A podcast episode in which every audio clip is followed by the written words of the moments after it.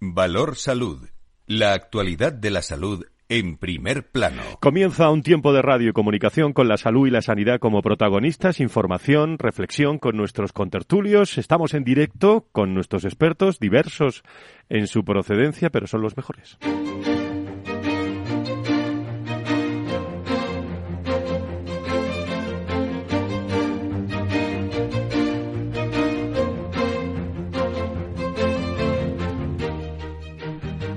Valor Salud es un espacio de actualidad de la salud con todos sus protagonistas, personas y empresas. Con Francisco García Cabello.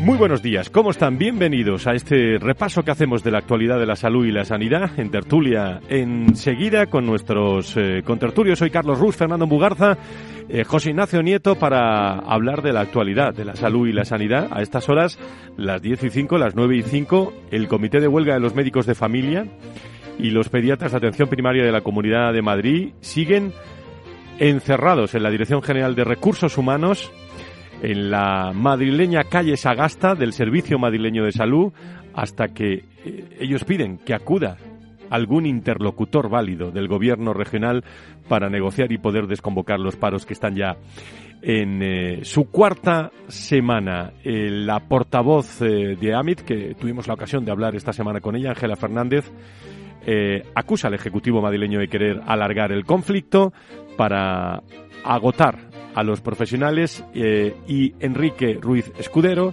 el eh, consejero, también habla que necesita interlocutores válidos para intentar llegar a un acuerdo. En fin, no hay acuerdo. Demasiado ruido ante todos estos acontecimientos que están dejando a la sanidad eh, madrileña. Incluso fíjense ustedes que el sindicato, eh, bueno, la Policía Nacional les ha comunicado también la posibilidad de detenciones, si no desalojaban el edificio. Es espectáculo en, eh, las redes sociales, subiendo con cuerdas por el balcón de, de, la sede de recursos humanos de Sagasta Comida, se corta la cuna, no, no, le llega la comida, no sé cómo habrán desayuna, en fin.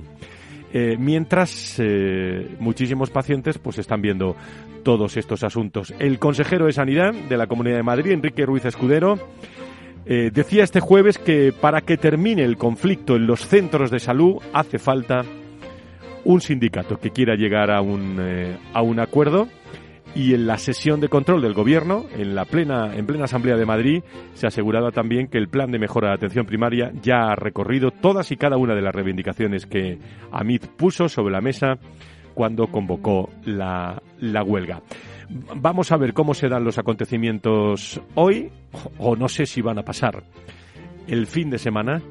Eh, no lo creemos, pero no sé si van a pasar el fin de semana en el Departamento de Recursos Humanos de la Comunidad de, la Comunidad de, Madrid y vamos a analizar todos los detalles que muchas veces pasan eh, realmente eh, desapercibidas algunas, algunos acontecimientos, como que en la Asamblea de, de Madrid, bueno, se ha aprobado la ley Omnibus ¿Qué es esto? Bueno, luego lo vamos a hablar, pero deja abierta ya la opción legal para la interoperabilidad entre lo público y lo privado, un aspecto que luego nos llevaremos a la tertulia, y también eh, un punto importante que es la posibilidad. Omnibus tiene un cajón desastre, si me permiten, de ley, porque ahí caben muchísimas cosas, pero otra opción es eh, que permiten la contratación de médicos extranjeros en, eh, eh, en, territorio, en territorio nacional, en, en, España. Vamos a entrar en detalle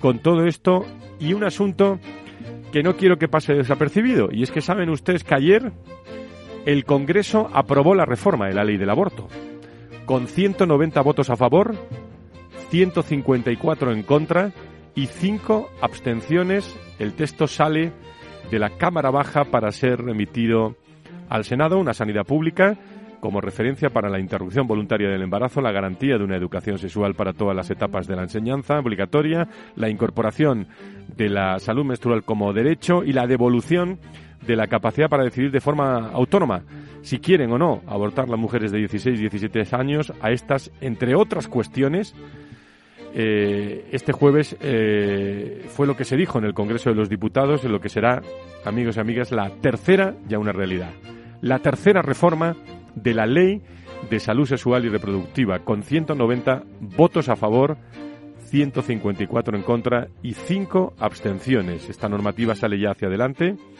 donde si no sucede ningún imprevisto, se dará la última aprobación, si no al texto que deberá volver también al, al Congreso, independientemente de esto, de todas las cosas que ocurren ahí en el Congreso, que no vamos a entrar porque no son, temas de, de, salud. Mucho material eh, con... Eh, eh, felicitaciones también a la patronal de la sanidad privada en España por el, gran, la gran cita que ocurrió el martes en la capital de España, cóctel de Navidad, donde pudimos saludar. Y cuando digo pudimos saludar, se pueden imaginar ustedes que estaban todos. Pudimos saludar prácticamente a todo el sector de la salud y la sanidad en nuestro país en esa cita, mm, eh, bueno, una cita amable de Navidad eh, con, eh, con, todos.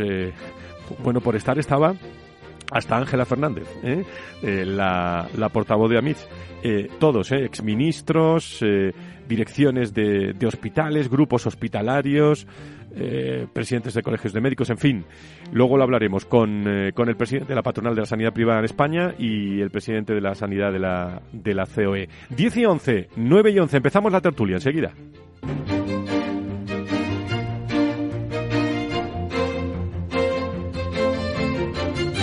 Valor Salud.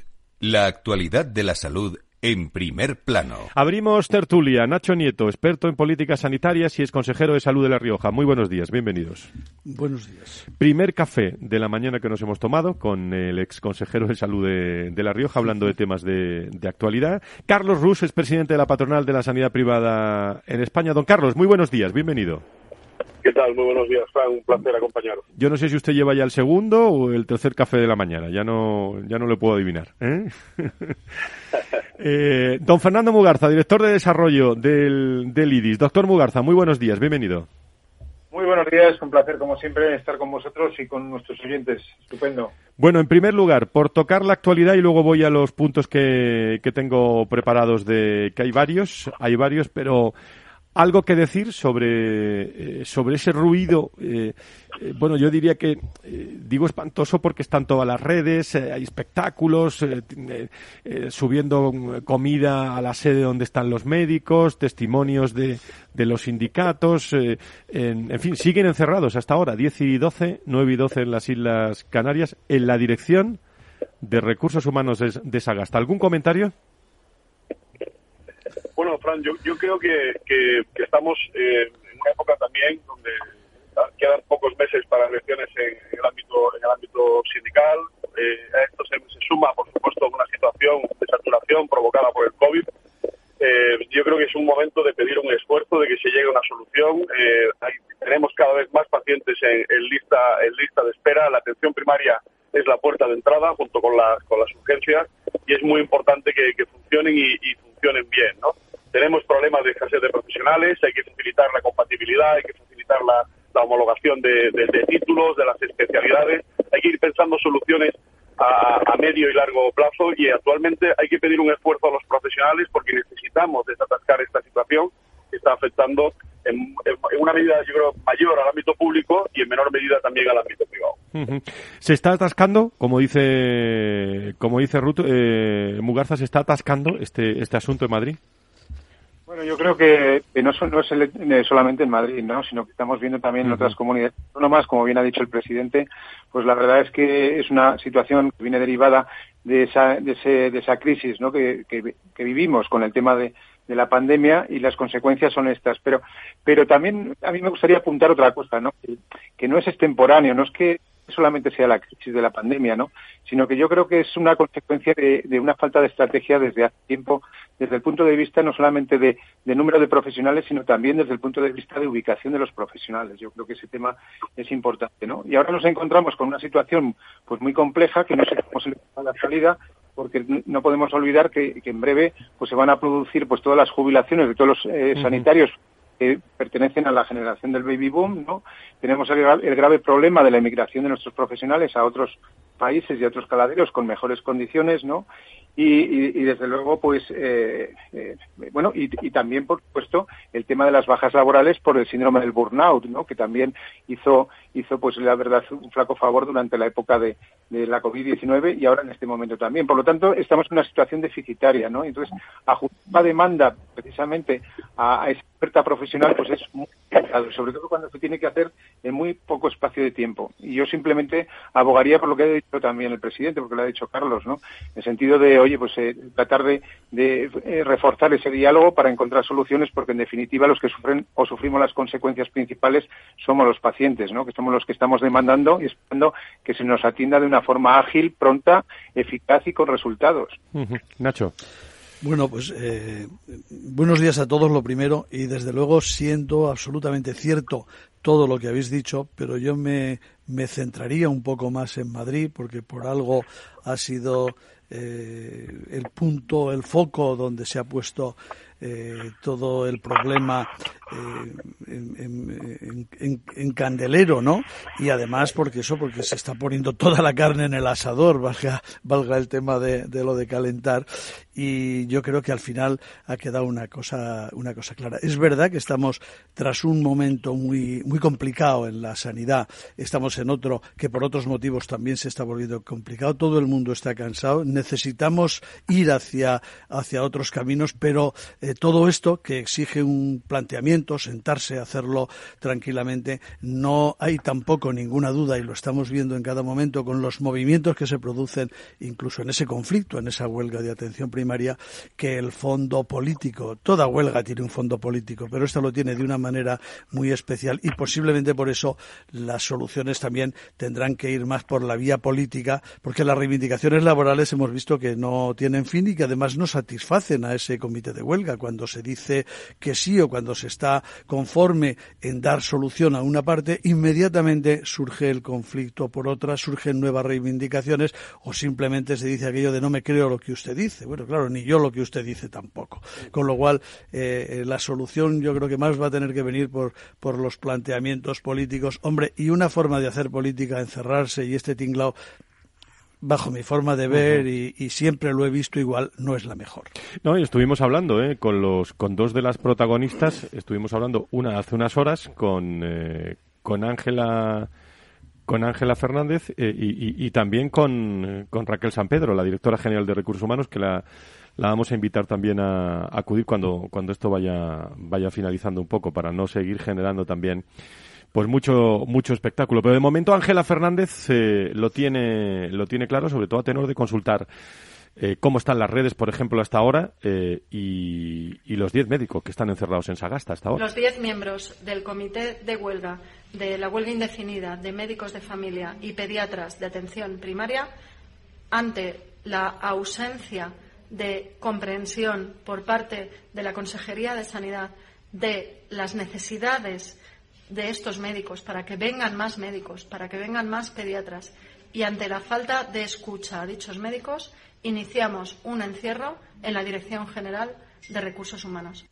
Y ahí siguen, a las 18, eh, 10 y 18, 9 y 18 en las Islas Canarias. Eh, si no nos fallan las informaciones, siguen a esa, a esa hora. Vamos a ver cómo acaba este viernes en la Consejería de Salud. Por cierto, por cierto, que en la Asamblea de Madrid, Nacho, y lo, lo saco a la tertulia para todos, para que no pase desapercibido una ley, ¿no? La ley Omnibus, eh, que deja abierta, por cierto, la opción legal para la interoperabilidad público-privada y también la posibilidad, Nacho, de ir fuera y traer médicos, de contratar médicos de fuera, que no era tan fácil o no o no o era imposible aún hasta no, ahora. Era, no era posible. No era posible. Lo que, vamos, esa ley, la ley ómnibus, es, eh, su nombre es mucho más largo y más complicado, pero así la entendemos todos, aunque lo de ómnibus no quiera decir absolutamente nada. Que, que nos lo expliquen. Que, que caben muchas cosas, ¿no? en el ómnibus cabe todo. Eso es. Eh, va recogiendo. Bueno, pues se modifican un número muy importante de leyes eh, para mejorar aspectos muy concretos. Modificar cada una de las leyes sería mucho más complejo y posiblemente absurdo para resolver cuestiones muy concretas. Y en lo que hablabas tú, efectivamente, se abre la posibilidad cuando vienen aquí a formarse eh, médicos extranjeros que luego se tienen que marchar porque no se les puede contratar, va a poder ser contratados ya en la Comunidad de Madrid. Esta ley, el ámbito es exclusivamente en la Comunidad de Madrid. Y por otro lado, ha modificado porque había una, mmm, se había visto una eh, imposibilidad o una contradicción legal con la Ley de Ordenación Sanitaria de la Comunidad de Madrid, se ha modificado eh, el artículo que permite que se lleve a cabo, que se pueda llevar a cabo lo que conocemos como interoperabilidad entre la historia clínica de los centros privados y de los centros públicos para que cada, a cada paciente con todos sus datos sanitarios, vaya donde vaya, esté donde esté o aunque se mueva, pueda ser atendido esa continuidad asistencial y esa seguridad queden absolutamente garantizadas. Pues eh, nos parece una información interesante que no pase desapercibida esta mañana, hablando de un programa de salud y de, y de sanidad.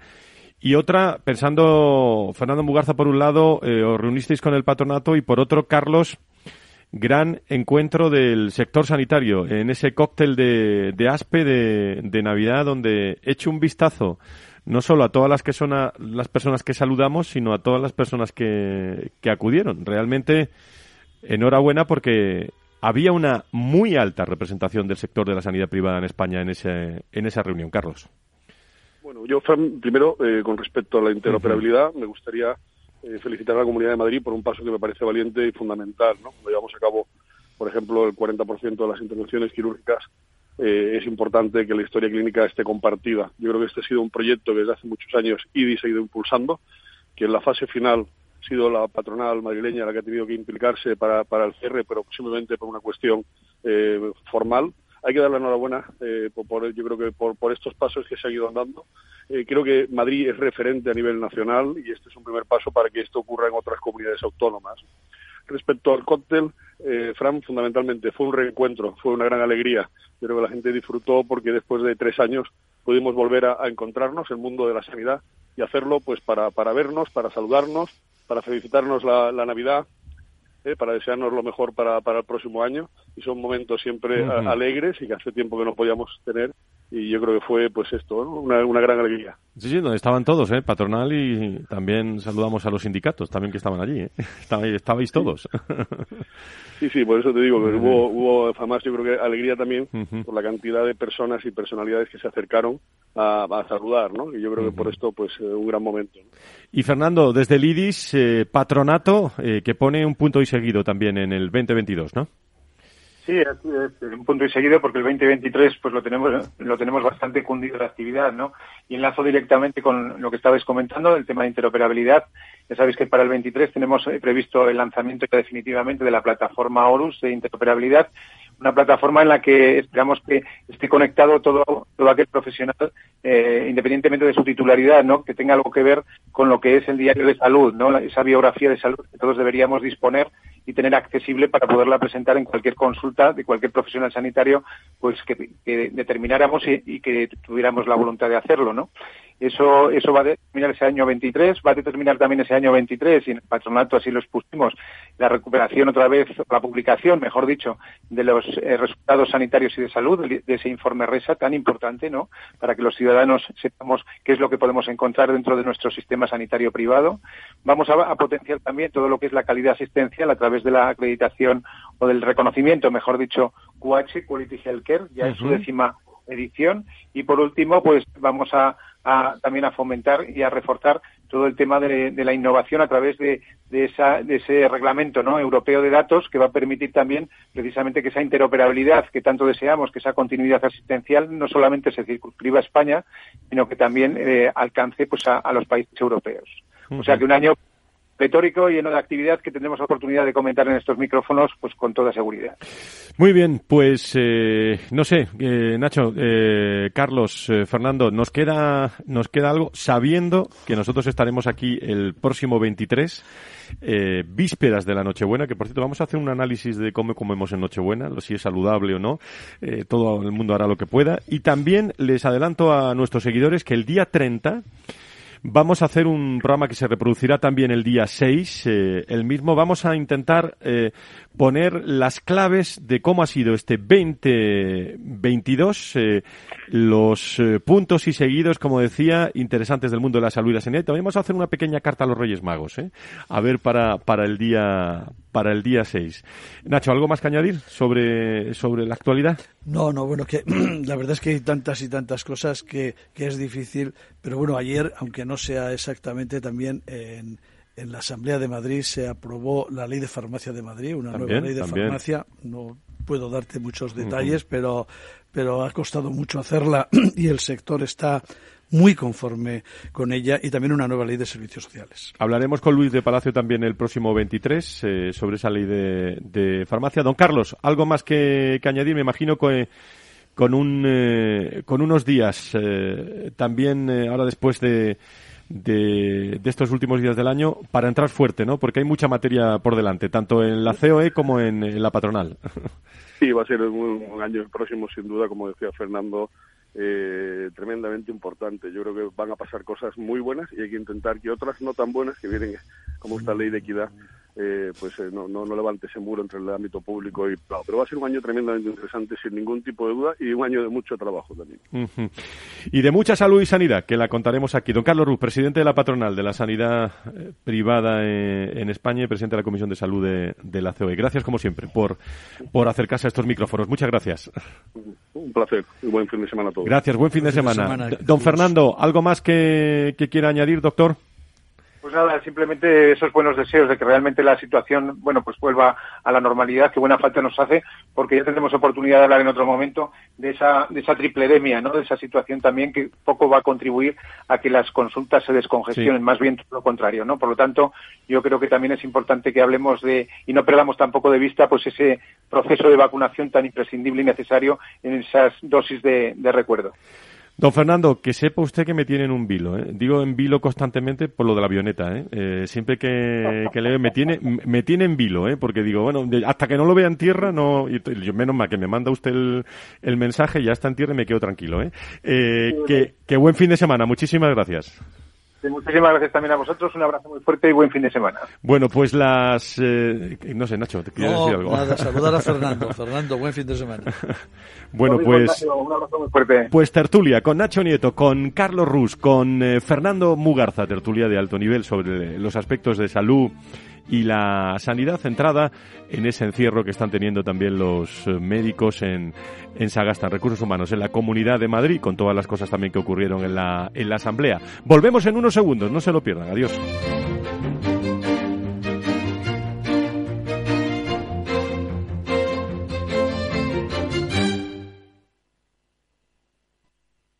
Asistente, busca cómo invertir ante la subida de tipos. Hay aproximadamente 37 millones de resultados. ¿Quieres que los lea? Uf, mejor que no. Puedes seguir buscando entre millones de contenidos, pero un asesoramiento de calidad solo te lo dará un especialista. En Renta 4 te ofrecemos un servicio de asesoramiento gratuito siempre que lo necesites. Entra en r4.com y descubre cómo te podemos ayudar. Renta 4 Banco. ¿Quieres más?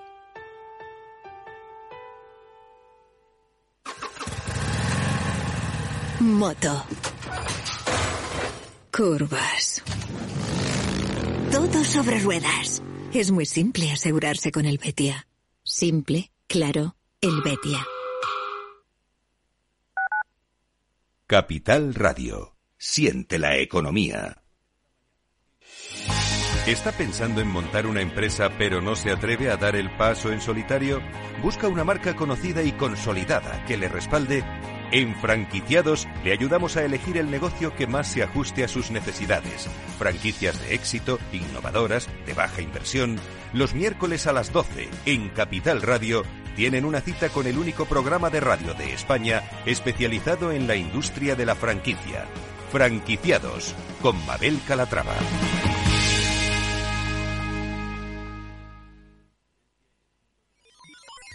Los robots escuchamos Capital Radio. Es la radio más innovadora.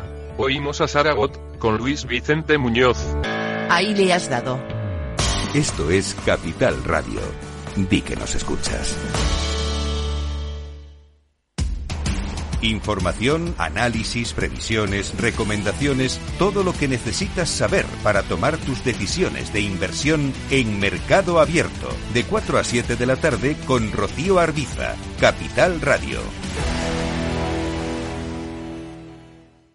Nos gusta que las personas tengan opinión propia. Quienes aquí hablan también expresan su propia opinión. No representan la opinión de Capital Radio.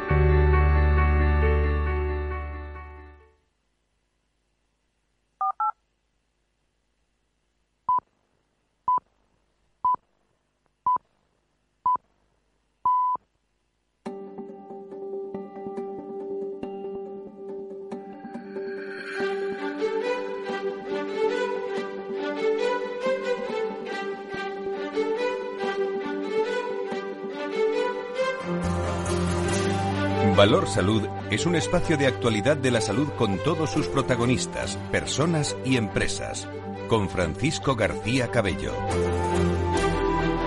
Las diez y media, las nueve y media en las Islas Canarias estamos eh, afrontando este viernes eh, que amanece eh, con muchos aspectos de salud y sanidad, hablando de la Comunidad de Madrid, para, para toda España, desde donde les hablamos, con esa noticia de la ley Omnibus, lo de menos es el nombre, como decía Nacho Nieto, pero que ahí caben muchas cosas, pero hay dos aspectos interesantes, como es la posibilidad de contratar personas profesionales de fuera de España y también deja abierta la, la opción que se han referido nuestros contertulios, legal para eh, la interoperabilidad público-privada. Y coincidía, Nacho, en lo que decía el presidente de la, de la patronal. Eh, bueno, esto, esto es Madrid eh, y esto se ha hecho en Madrid, pero da pistas también, ¿no? Para, para que se pueda desarrollar en el resto de España, ¿no? Seguro que sí, vamos, las, las necesidades son las mismas y aparte de posicionamientos políticos, que lógicamente también en esto existen como, como en todo, pues eh, es un camino que ya se ha abierto, que había encontrado ciertas dificultades en algunos momentos, ¿no? Porque eh, cuando no se quieren dar ciertos pasos, se buscan aquellos elementos que queremos hacer que los impidan o que creemos que los impiden y de esta manera ese camino eh, puede abrirse fácilmente. Ahora, eh, no quiere decir que vaya a ser mañana, vaya a estar implantada ya y pueda ser efectiva, pero desde luego tampoco tiene que tardar mucho porque la tecnología eh, está muy avanzada, ha avanzado, que es una barbaridad. Por tanto, por esa parte los problemas eh, no son muchos. Sí que hay que hacer trámites y faltan instrumentos jurídicos para que eso sea posible. Tiene que haber unas garantías muy grandes y muy importantes de esos datos que se van a manejar y que se van a convertir, esos datos de los pacientes para que haya seguridad, para que haya protección de datos, etcétera, etcétera, etcétera. Y sin ninguna duda que todo eso quedará eh, asegurado. Pues me parece una noticia muy, muy interesante. Eh, eh, me gustaría abrir unos minutos. Saben ustedes que, como digo, el día 30, que estaremos aquí, vamos a hacer un balance del, de la salud y la sanidad en este 2022 y también vamos a, a escribirle esa carta a los Reyes Magos que podrán escuchar el 6 de enero también en nuestro programa. Pero me apetecía, teniendo aquí también hoy a, a Nacho Nieto, experto en políticas sanitarias eh, y ex consejero de salud de, La Rioja.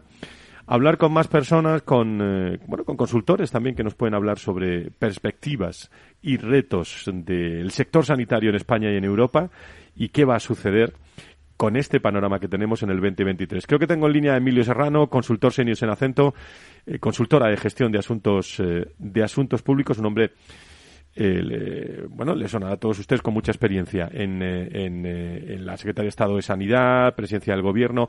Don Emilio, encantado de saludarle. Muy buenos días, bienvenido. ¿Qué tal? Buenos días, Fran, un placer. Muchísimas gracias. Bueno, desde tu punto de vista, desde tu perspectiva, tu perspectiva, ¿qué retos encara el sector sanitario en España, en Europa y, y qué, y qué va a suceder en el 2020? No, casi no te pido que saques la bola de cristal, sino que, que nos des algunas coordenadas. Pues mira, desde el punto de vista de los asuntos públicos, sobre todo lo que tiene que ver con, la regulación ¿no? y con los proyectos normativos que están en marcha y que se van a desarrollar en el 2023, efectivamente, tenemos eh, como cuatro grandes retos ¿no? a nivel nacional y uno especialmente a nivel europeo. La ley de equidad, universalidad y cohesión sabemos que se está tramitando en el Congreso de los Diputados y que tiene que ser clave que, que se termine de desarrollar en Congreso y en Senado en el primer semestre del 2023 la esperada y ansiada nueva ley de garantías y, y, de uso racional del medicamento, que, además también está en el plan de recuperación, transformación y residencia y que también tiene que, salir eh, en consulta pública, pasar el, proceso del Consejo de Ministros y llegar a Cortes el año que viene.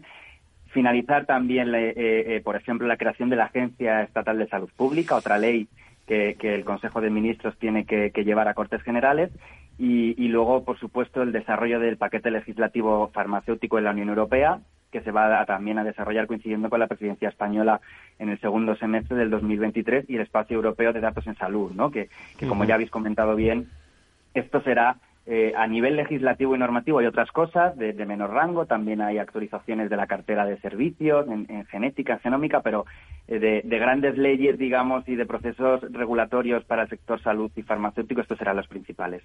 ¿Y qué, eh, esto es, lo que tiene que desarrollarse, pero qué aspectos necesitan mejorarse hoy en este ámbito para que todas estas cosas ocurran? Emilio, en tu opinión. Claro, yo creo, yo creo que, que, además de esto, otros temas que van a marcar mucho la agenda política, e institucional del año que viene, por supuesto, eh, eh, tiene que ver con, y, desde los asuntos públicos hay que tener claro que las, elecciones autonómicas y, generales principalmente marcarán la agenda de las instituciones y también la presidencia española con esos ministros de sanidad viniendo a, a España a hablar de diferentes temas y aquí Creo que la atención primaria y comunitaria sigue siendo una necesidad y una prioridad y lo va a hacer en el 2023.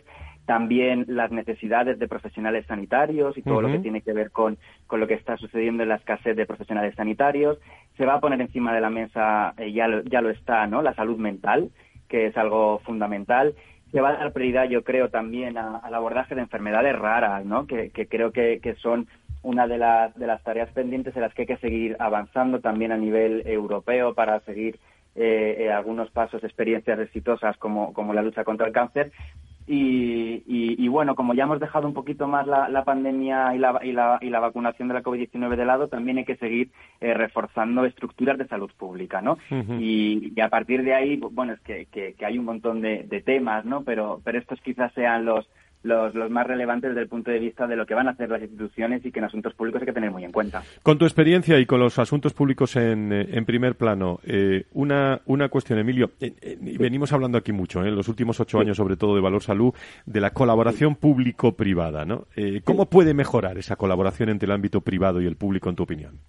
Pues mira, nosotros en Acento, Fran, eh, ya lo hemos definido tal y como, como nuestro CEO contó hace unos meses, eh, como el compromiso público-privado. Ya la, colaboración público-privada se nos queda corta. Creo que hace falta hablar de compromiso público-privado en el sentido de que el sector público, la administración y, las, y el sector privado tienen que ponerse a trabajar en conjunto de verdad, eh, comprometiéndose a, a, identificar las necesidades comunes, a trabajar por el interés general ambos, ambos lados de la mesa eh, porque además hay un desarrollo también de, unas inversiones a través de los fondos europeos Next Generation que requieren compromiso, compromiso para que, para que el sistema, desde luego el Sistema Nacional de Salud, tenga en cuenta todos los puntos de vista y también compromiso por parte de, las entidades privadas eh, para bueno para trabajar eh, en objetivos comunes con la administración y ser serles útiles a la administración para resolver algunos problemas que, sabemos que existen, ¿no? A pesar de la buena coordinación que hay en el SNS y de ejemplos eh, muy exitosos, ¿no? En, colaboración público-privada en nuestro sistema, avanzar a, avanzar hacia hacia también compartir los riesgos, eh, ¿no? Que supone, por ejemplo, innovar en, en, el sector farmacéutico,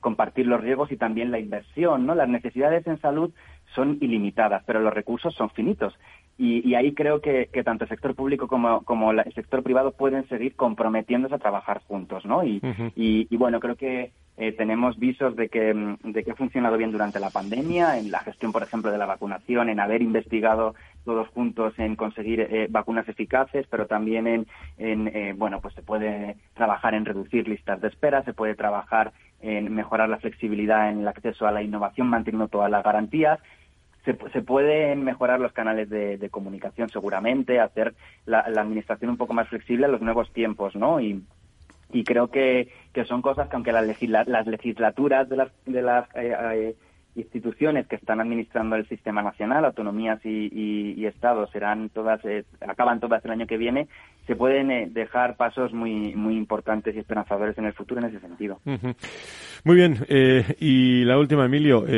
importancia que está dando también a la salud en las grandes empresas y, en los, y en los gobiernos, pero especialmente grandes organizaciones donde bueno, por la parte nuestra de recursos humanos lo vemos hace muchos años, ¿no? Eh, la importancia incluso en, la, en el propio talento, ¿no? La salud, el bienestar, va a ser un asunto de 2023 en las organizaciones, ¿eh?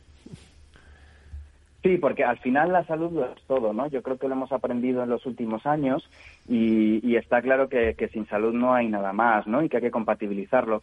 Y creo que, que al final los profesionales sanitarios también eh, han puesto de su parte para para que seamos conscientes del valor que tienen, de lo que aportan a, nuestra, a nuestro bienestar eh, social y emocional. Y, bueno, está claro que está claro que la salud lo es todo, es lo más importante y, y, eso todas las organizaciones lo tienen claro, ¿no? A todos los niveles, también desde el punto de vista efectivamente de los recursos humanos. Estamos viendo cómo, cómo también son prioridad eh, eh, desde el punto de vista de la salud pública, oye, evitar eh, síndromes de trabajadores quemados y, y, que, y que los empleos y, lo, y el talento esté reconocido y valorado porque, porque son mucho más rentables, ¿no? Y son más productivos, digamos. Muy bien, Emilio, pues eh, encantado de hablar contigo un ratito. Emilio Serrano, consultor senior en acento, consultora de gestión, como saben, de asuntos públicos. Muchísimas gracias por estar con nosotros. Buenos días. Muchísimas gracias a vosotros, un placer.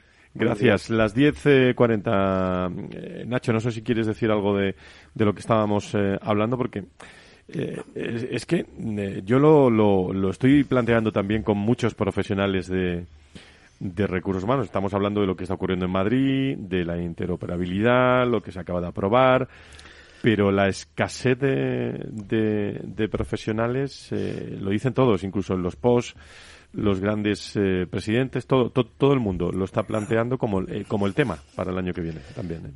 ¿eh? Claro, claro, pero mm, está muy bien las líneas que tiene marcadas Europa y son tremendamente importantes, pero yo mucho me temo, y esto puede parecer clave política, que seguramente lo es, mucho me temo que para que en España podamos alinearnos con esas líneas, valga la redundancia, va a ser necesario que haya un cambio de política y un cambio de política es un cambio de gobierno, porque si no va a ser muy difícil. Se ha nombrado, por ejemplo, eh, la ley de la equidad, pero es que son muchas las normas y las situaciones, muchos de los problemas de, del personal, de los profesionales sanitarios, de si hay o no hay, de la regulación de los profesionales sanitarios, en la que sin ninguna duda hay que tomar determinaciones en el Sistema Nacional de Salud. Algunas le competen al Estado, otras a las comunidades autónomas y parece que no hay en este momento demasiada intención de seguir en ese camino, en esa ruta que marca Europa, sino más bien en otras, aunque luego se les den muchas vueltas y se hagan muchos nudos para intentar justificarlas y decir que se está alineado no se sabe muy bien con qué. Claves del mundo de la salud y la sanidad aquí en Capital Radio 1042. Valor Salud. La actualidad de la salud en primer plano. Está Antonio Burgueño, eh, experto en políticas sanitarias también y, director del proyecto Venturi. Querido Antonio, ¿cómo estás?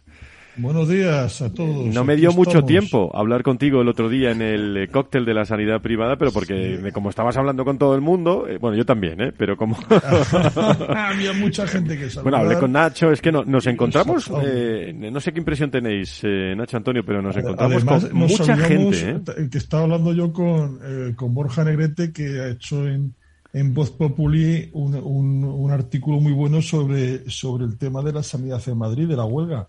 Lo describe muy bien, es, muy interesante. Cuéntanos, cuéntanos qué dice nuestro todo el tema de la comida subiendo y los entresijos de la reunión, es muy interesante. No, no, si hay para escribir, ¿eh? Para escribir ahí. ¿eh? lo, ha escrito muy bien, como siempre, Borja. Sí, tristemente, eh, buenos días, don Antonio, buenos, días, otra vez. Eh, eh, sí, hay mucho que decir en, esta, en esta historia y, y, parece que todavía se va a poder escribir y decir bastante, desgraciadamente, porque tener va a tener un fin, pero vamos a ver, vamos a ver cuál y cómo y si de verdad sirve para algo. Es que fíjate así, en, este, en, en, un ambiente un poco más relajado, ¿no? Eh, fíjate lo que, las cosas que se están pidiendo, las que se ofrecen y las que no se ofrecen, en ningún caso se están poniendo sobre la mesa avances de verdad en la atención primaria y en la asistencia que presta la atención primaria y en las herramientas que deben utilizar sus profesionales. Y yo sé que esto eh, puede no ser muy bien entendido y desde luego muy bien atacado, pero no hay ninguna duda, yo no tengo ninguna duda y muchísima gente eh, hablando de este asunto así sosegadamente tampoco la tiene de que hay que ir buscando ese camino y con él también se van a mejorar las condiciones de trabajo, eh, la mejora de las condiciones de vida de profesionales y de pacientes y de, y de todo el mundo en definitiva. Pero es necesario abordar eso. No podemos volver a hacer las cosas como estaban en 2019. No digo en el siglo XIX, sino en el año 2019, justo antes de la pandemia. Estamos ya en otra etapa, estamos en el 2023 y las cosas son diferentes no hay más que ver los avances que está teniendo la medicina. ¿Por qué tiene avances la medicina? Porque las cosas no se hacen igual que en 2019 ni que en 2015 y no nos vayamos más atrás. Lo hablábamos el otro día, los trasplantes que se hacen, las técnicas que se aplican, los tratamientos que hay, los métodos de diagnóstico. Empleémoslos, empleémoslos en todo. Don Antonio. Sí, lo que está claro es que muchas, eh, tiene razón Nacho cuando apunta pues que hay mucha innovación y que la innovación tiene que ser también organizativa. Pero es que también hay que tener en cuenta que no se puede hacer una decisión organizativa en función de una situación coyuntural compleja. Me explico. Si ahora mismo una presión asistencial, porque el COVID trajo presión COVID y retrasó la presión asistencial que ha trasladado a este año la presión del resto de patologías, pues hay que entender que es un momento donde efectivamente hay que cambiar las cosas que requieren un análisis sosegado y de una organización pensando en el siglo XXI, no solamente la privada, la, primaria, sino la primaria de todo el sistema sanitario, incluido la privada y como con ella hemos estado hablando. Pero evidentemente lo que no se puede es estar montando espectáculos como el que estoy leyendo aquí escrito eh, por Borja, que dice que, que se lanzaban bocadillos a las ventanas. Bueno, bueno, no, una cosa. No ha visto usted Twitter, eh, las imágenes. Eh. Mucho mejor que piedras. bueno, bien, por lo menos. De momento, de momento. Está, el precio de, la comida como para tirarla. O sea que, en fin, yo son cosas que, que, que profesionales, serios profesionales, que no dudo que lo son, entren, entren en esa dinámica, pues a, mí me, me, deja cuanto menos sorprendido. No, no poco es ese espectáculo de, de, de todo lo que está. Y, y y eh, ojalá, ¿eh? Esto son las 10 y 46 y siguen encerrados. Pero, eh, pero... ojalá acabe cuanto antes, pero. Pero si mm, pero bien, pero bien. Mm, hombre, por supuesto, que acaben bien unos y otros, que es lo que deseamos todos, porque. Eh, si yo te preguntara por las listas de espera ahora, Antonio, eh, sería un parangón interesante. ¿eh?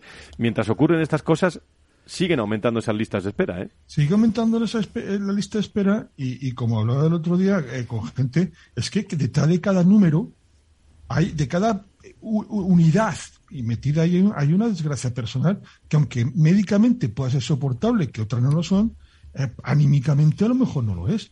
Y evidentemente, pues si quieren ser buenos profesores, protestar que se encierren en su centro de salud y, que, y que hagan una, una, una, huelga a la japonesa y que de paso informen a los pacientes que, que, que están explotados y que, y que ellos, yo que sé, hagan algo, pero pensando en sus pacientes, pero, pero encerrarse, dejando de atender a los pacientes en un momento tan complicado, sinceramente, eh, entendiendo ciertas reivindicaciones, no entiendo ni mucho menos ni puedo compartir las formas. Bueno, vamos, eh, vamos a ver qué. Es cierto que, al final también aquí hay una voluntad clara de alargar esto lo máximo posible. claro. Claro, eh, no se había notado. No, no, bien, por, por, decir que yo también lo he visto. Y, y, y, lo que me pregunto muchas veces es, eh, bueno, que en los próximos años ¿Cómo va, va, a ser o cómo se va a desarrollar cuando hablamos tanto de transformación la gestión en el ámbito sanitario público y la dirección médica, por ejemplo? Y cuando hablamos de dirección médica acudo a Sedisa siempre. Creo que tenemos en línea Rafael López Iglesias, vocal de vocal de Sedisa. Querido Rafael, ¿cómo estás? Muy buenos días, bienvenido. Pues muy bien, buenos días a todos. Buenos días. Muchísimas gracias. Bueno, eh, Rafael ha sido director gerente de la Gerencia Regional de la Salud de Castilla y León, en la Consejería de Sanidad y Sedisa, bueno, hablando de gerencia sanitaria, durante 35 años usted se ha dedicado a la gestión en el ámbito sanitario y público en la dirección médica. ¿Cuáles serían las claves de la, de la gestión sanitaria, en su opinión, en los próximos años? Bueno, pues enlazando con lo que estaban ustedes hablando hace un momentito y que he tenido la oportunidad de escuchar, yo creo que en un mundo tan difícil como es la gestión sanitaria, hay muchas claves. Hay diferentes tipos de claves, hay infinidad de claves a la hora de gestionar eh, los recursos y, los sistemas de salud. Pero yo me centraría en tres claves fundamentales. Y una, y para mí la más importante, es el paciente. Eh, yo creo que, lo estaban diciendo antes, eh, una huelga médica eh, supone un abandono del paciente realmente y, yo creo que es una de las claves fundamentales a la hora de gestionar. A la hora de gestionar tenemos que tener como nuestra referencia el paciente, ¿no? Satisfacer al paciente, darle calidad al paciente. Pero una cosa que se nos está olvidando últimamente que es eh, dar una atención humanizada, una atención personalizada. Yo creo que esa clave no se puede perder desde un punto de vista de la gestión sanitaria y desde un punto de vista de la medicina asistencial, de la sanidad en general.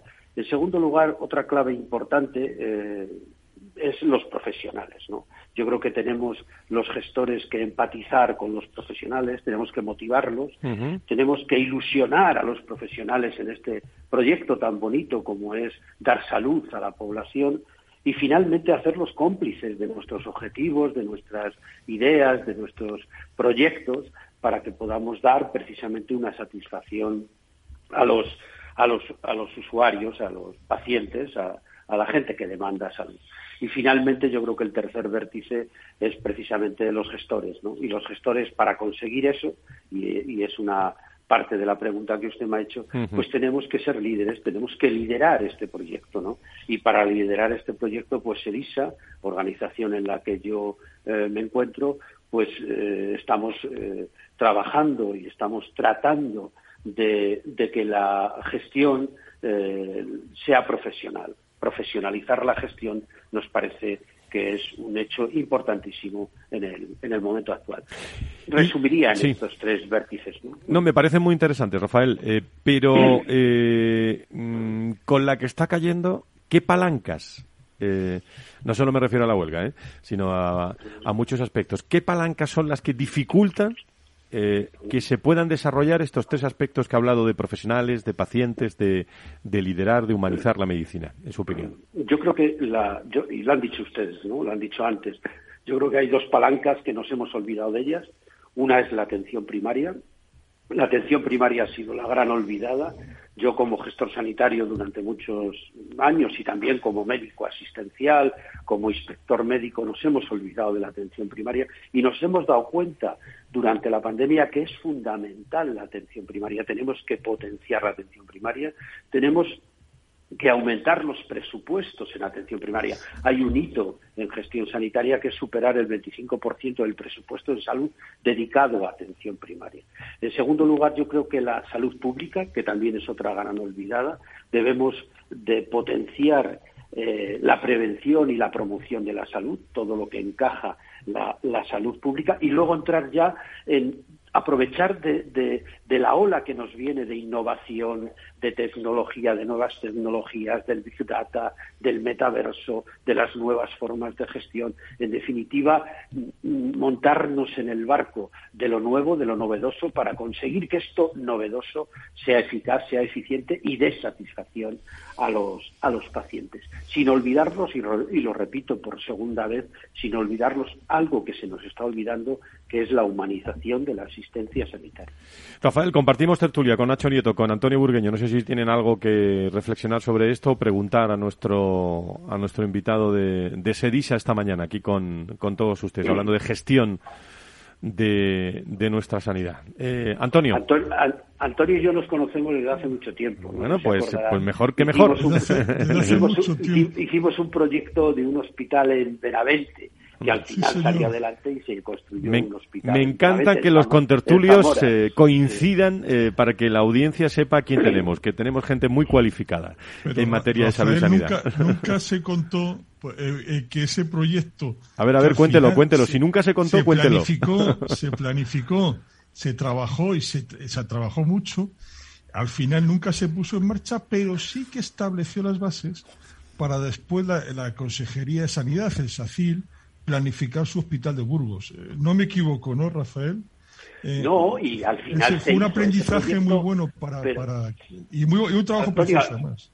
Al, final se hizo el proyecto, lo que pasa que fue un proyecto que hubo que limitar, ¿no? No era tan ambicioso como el proyecto y ahora hay un hospital que la gente está muy satisfecha, se están dando asistencia a más de 25 especialidades y una atención a miles y miles de pacientes. O sea que está, el proyecto se concluyó un poco más reducido de, la idea de la idea primaria.